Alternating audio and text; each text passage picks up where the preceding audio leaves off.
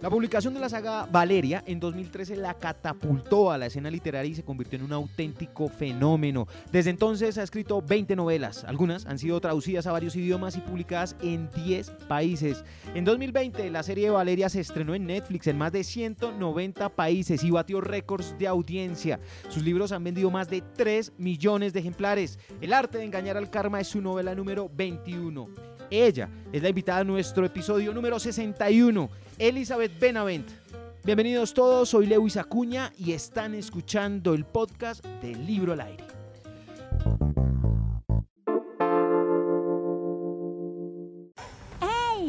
Vacunarse es gratis. Actualiza tus datos y los de tu familia en Medellín Me Cuida. Verifica los puntos de vacunación contra el COVID-19 y la etapa en la que estamos para que lleves a tus familiares a ponerse la vacuna. Medellín Me Cuida. Estamos construyendo la Medellín Futuro. Alcaldía de Medellín.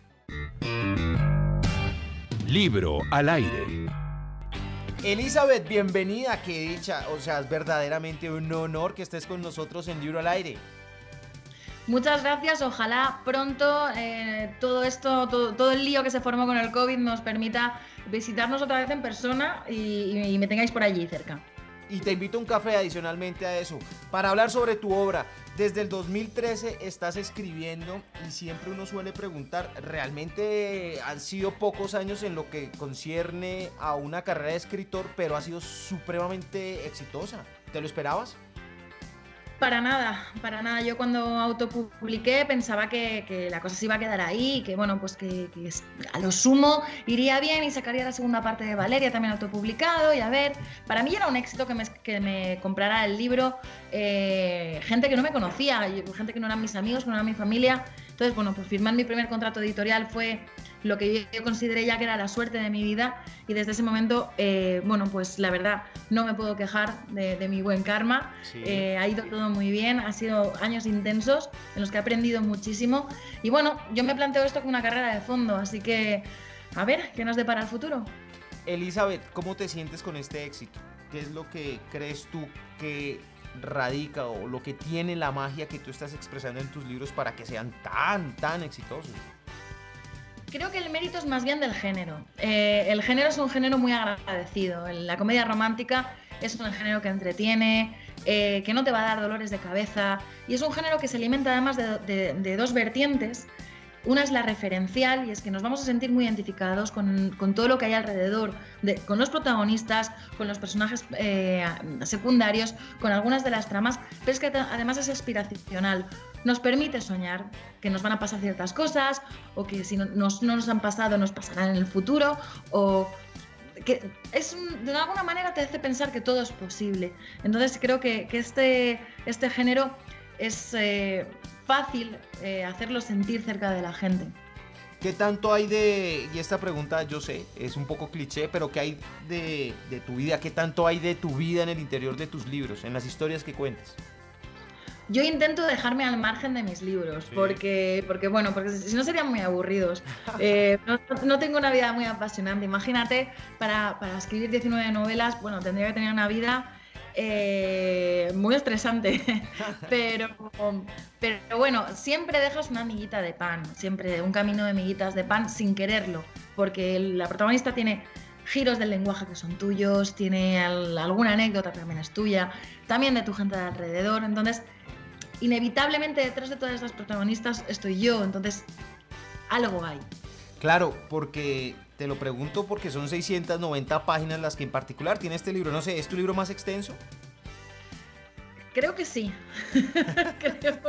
creo, que sí. Mi editora me dijo, por favor, vamos a intentar no llegar a las 700. Y le dije, vale. lo lograste, tú cumpliste, ahí está. Óyeme, Elizabeth, y te lo pregunto porque en todo caso la máquina creativa o de imaginación para tantos libros, tantas historias y una obra tan grande como esta puede llegar un poquito a cojear, ¿no? ¿De dónde buscas inspiración entonces? ¿Dónde la sacas? Bueno, es, es, a veces se siente mucho vértigo, porque tienes miedo a repetirte, a no tener nada nuevo que contar, eh, haberlo dicho todo ya. Eh, pero bueno, tengo, tengo unos amigos y unas amigas que son una fuente inagotable de anécdotas. Eh, yo misma estoy también, a veces me, me llevo regular con, con el, con el mundo, entonces tengo, digo, situaciones un poco que superan la, la ciencia ficción. Y bueno, es que yo creo que, que es lo, lo, importante, ¿no? Es que, que, todos estos temas que se traten eh, te queden cerca porque los vas, los vas, a hablar con más pasión, los vas a defender con, con más ahínco. Y bueno, pues van variando los temas que te preocupan conforme van pasando los años. En estos ocho años he aprendido muchísimas cosas nuevas. He aprendido eh, que no hay una manera mm, buena ni una manera mala de ser mujer, que la maternidad, la elijas o no la elijas, está bien. He aprendido también cómo, cómo enfocar el feminismo desde, desde mi punto de vista, cómo ser una buena feminista, ¿no? Y hay un montón de cosas que vas aprendiendo, eh, cómo quererte, eh, cómo, cómo hacer que las relaciones funcionen o no funcionen. Entonces, claro, conforme vas viviendo cosas, te van mm, cambiando las prioridades, te van cambiando las preocupaciones y eso da nuevos temas de conversación. Y eso es muy importante porque lo decías tú en el género, una comedia romántica puede llegarse muy fácil a repetirse. ¿Cómo es tu proceso creativo? Es decir, ¿cómo tienes ese chispazo inicial y decir, bueno, voy a dedicarle, así empieza esta historia, se me ocurrió esto? ¿Cómo es ese proceso creativo hasta terminar en esto, en un libro como este? Pues es que el proceso es muy loco, o sea, no hay una norma. Sí. Eh, eh, mi editora y yo bromeamos mucho con que hay, hay un espacio donde sucede la magia sí. y no se sabe de dónde sale la chispa. A veces es de una canción, a veces es de un tema eh, que te apasiona y que tienes ganas de entremezclar con tu trabajo. A veces es la frase de una amiga, a veces es, le empiezas a dar vueltas a un personaje dices, ¿qué historia le construiría yo a este personaje? Depende de cada, cada uno de los trabajos, cada uno de los proyectos ha tenido una andadura diferente, yo creo que es lo más mágico y lo que hace que cada, cada uno sea especial sí. y muy divertido. ¿Eso quiere decir que no tienes uno de tus bebés consentidos? Digo yo, uno que te guste o que sea particularmente especial. ¿Todos sí, sí, sí tengo, sí tengo algunos. Sí. A ver, sí tengo, ¿cuáles? Tengo mi preferido. eh, pues, eh, a ver, Valeria es, fue la primera, la, la hija pródiga, ¿no? Eh, ella me, me abrió el, el, camino, me dio todas las oportunidades que yo pensé que no iba a tener jamás y siempre va a ser muy especial.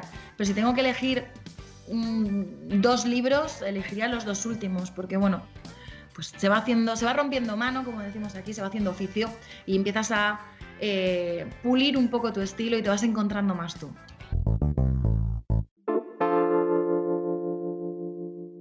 ¡Hey! Vacunarse es gratis. Actualiza tus datos y los de tu familia en Medellín Me Cuida. Verifica los puntos de vacunación contra el COVID-19 y la etapa en la que estamos para que lleves a tus familiares a ponerse la vacuna. Medellín Me Cuida. Estamos construyendo la Medellín Futuro. Alcaldía de Medellín. Libro al aire ahora sí entremos de lleno a este que es eh, libro más reciente que tenemos aquí en Colombia, que se está estrenando, El arte de engañar al karma. Eso suena súper prometedor. Bueno, es, es, una historia divertida, es una historia divertida que va también sobre todas las veces que nos ponemos un disfraz para intentar triunfar. ¿no? Y yo creo que está, es un tema que está muy al día. Eh, y en la era de las redes sociales, donde todos estamos con este postureo, ¿no? Que parece que todo tiene que ser perfecto, que todo tiene que ser ideal. Eh, bueno, pues, pues al final todos tenemos un disfraz y hay que aprender a quitárselo un poco. También habla de las, de las vocaciones, de los sueños que tenemos cuando somos tardo adolescentes, ¿no? Con 18 años eliges cuál va a ser tu profesión y muchas veces puedes llegar a frustrarte porque a lo mejor no lo has conseguido, esta, este, eh, no sé, esta idea equivocada de que a los 30 lo tienes que haber conseguido todo en la vida. Y, y bueno, no tenemos mucho, mucho, en cuenta que los sueños también van cambiando con nosotros y que mm, un sueño no es inamovible y puede ir cambiando, puede ir mutando y como vas, vas cambiando tú. Entonces, le pasan muchas cosas a Catalina, la protagonista, le pasan cosas tan emocionantes como enamorarse por primera vez a los 30, eh, como fingir, tener que fingir que es un artista que no es, eh, como viajar a sitios donde no, no había estado nunca, eh, reencontrarse con una vocación que no sabía que tenía, pero sobre todo es una historia divertida. Esa parte de lo de fingir quizá es el karma, el, el, la parte del karma en el título o en qué se mete ahí el karma, en la historia. ¿Qué está el pasando? Karma en la idea que tiene Catalina de que el karma le, le debe algo, porque ella no se ha portado ah, tan mal como mal que le. Sí, sí, ella considera que el karma le debe algo, porque o ella ha sido muy mala en su anterior vida y lo está pagando en esta, o algo no está bien, algo se ha desequilibrado. Entonces, por eso ella piensa, bueno, si hago una trampita tampoco pasa nada porque el karma no está siendo justo conmigo, ¿no? Y, y ahí va. Y bueno, al final también hay un guiñito al título del libro, pero no diré más porque se después. ¿Cuál es la mayor satisfacción, no solamente la venta o que las personas hayan leído tu libro, que has recibido como retroalimentación por tu obra? Quizá el comentario de algún seguidor, quizá una buena nota en prensa. ¿Cuál, es esa mayor satisfacción que llevas tú contigo, que te cargas para ti? Pues eh, me pasa alguna vez que alguna lectora me dice que le ha puesto a su hija el nombre de alguna de mis protagonistas. Y eso es muy emocionante porque significa que le dejaste muy buen eh, sabor de boca. Y, y eso es, piensas, de alguna manera voy a estar con ella para siempre. Así que eso es muy, muy emocionante. Sobre los 30 años empezaste, tú me corriges, puedo estar muy equivocado, sobre los 30 años empezaste tú a escribir, más o menos. No, no, no, yo empecé a escribir muy jovencita, muy, muy jovencita. Mi primer libro lo terminé a los 24 y lo enterré en las profundidades de mi ordenador Ok. y hasta los 29 no, no, no autopubliqué. Que es cuando arrancas con Valeria. Sí, ya arrancó con Valeria con 29, firmo el primer contrato editorial con 29, el libro sale cuando yo ya he cumplido los, los 30, si no me equivoco. No, sale a, un- a punto de cumplir los, los 30. Y, y bueno, pues desde entonces ha sido todo como, como un, un sueño psicotrópico, no sé, es que no, no sabría explicarlo. ¿Quiénes son las primeras personas en leer tus libros, Valeria? Eh, Valeria. Elizabeth. me pasa mucho, ¿eh? Me llaman mucho Valeria. Pues mi editora, mi editora siendo justa, mi editora, que es, que, bueno, pues literariamente es la persona en la que más confío en, en el mundo porque me conoce como la palma de su mano y su criterio para mí es, es, es norma. Y, y bueno, pues eh, tengo algunos amigos que, que son, son, son los primeros. En, además, yo tengo la, la norma de que las personas que salen en los agradecimientos no compran el libro, pero nunca me esperan. O sea, cuando voy a dárselo ya lo tienen. Ah, Entonces, bueno, pues tengo un, un buen grupo de amigos que me lee de una manera apasionada. entre este trabajo que estás haciendo, eh, que estás entregando, estás entregando notas de prensa, etcétera, ¿ya empezaste a considerar el libro que sigue o todavía estás sacudiéndote de este? Estoy, estoy ya trabajando en el, en el próximo.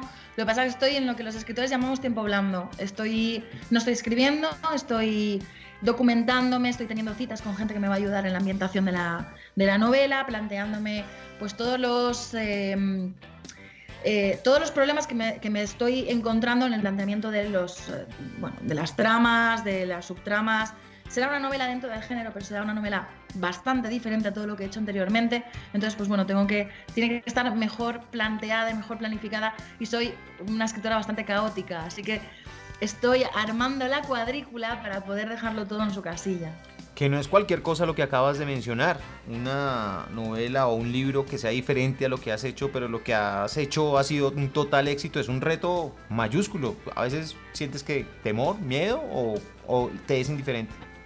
No, no, no, pues siempre te- tengo mucho miedo, nunca, nunca me es indiferente. Soy de estas personas que, que vive en un, en un suspiro contenido continuo, eh, porque bueno, pues te da miedo decepcionar, te da miedo no llegar, no estar a la altura, te da miedo muchísimas cosas que, que, bueno, tienes que enfrentarlas en cada proyecto, eh, no se hace callo no, no, no, no te acostumbras, pero bueno, creo que, creo que es importante no perder esos nervios, porque esos nervios son los que hacen que tú te, eh, esfuerces al 200% en cada nuevo proyecto. Libro al aire es una iniciativa que pues intenta promocionar la lectura de todos los géneros indistintos. ¿Qué libros estás leyendo? ¿Qué libros recomiendas? Aparte de lo tuyo, naturalmente. ¿Cuáles son tus autores favoritos? ¿Qué lees? Yo leo de todo, me gusta mucho la novela negra y el thriller, eh, muchísimo. Ahora estoy con, el libro de mi compañero Javier Castillo, con El Juego del Alma, que me está gustando mucho. Eh, leí hace poco un, libro de un periodista español, que el libro se llama Miss Marte y el periodista se llama Manuel Javois. Es precioso, bellísimo, un libro bellísimo. Y en, tengo una lista de pendientes bastante importante. Así que me tengo que espabilar y ponerme a leer porque si no se me van acumulando. Elizabeth Benavent, gracias por estar conmigo aquí en Libro al Aire. De verdad, estoy muy feliz de que hayas podido tener tiempo en tu agenda para atenderme. Gracias. Muchas gracias a vosotros y un abrazo muy fuerte. Te esperamos por Colombia y el café te está esperando. Por favor, pronto, porque tengo muchas ganas de volver.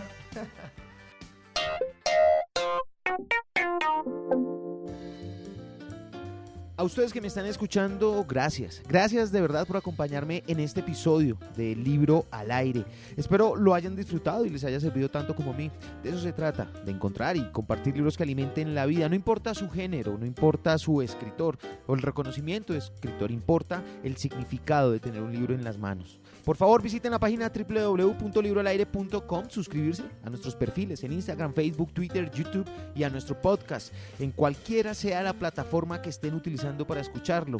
Simplemente denle seguir para que reciban la notificación cada vez que subamos un nuevo episodio.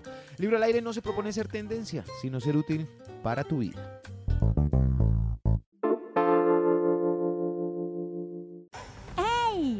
Vacunarse gratis. Actualiza tus datos y los de tu familia en Medellín Me Cuida. Verifica los puntos de vacunación contra el COVID-19 y la etapa en la que estamos para que lleves a tus familiares a ponerse la vacuna. Medellín Me Cuida. Estamos construyendo la Medellín Futuro. Alcaldía de Medellín. Libro al aire.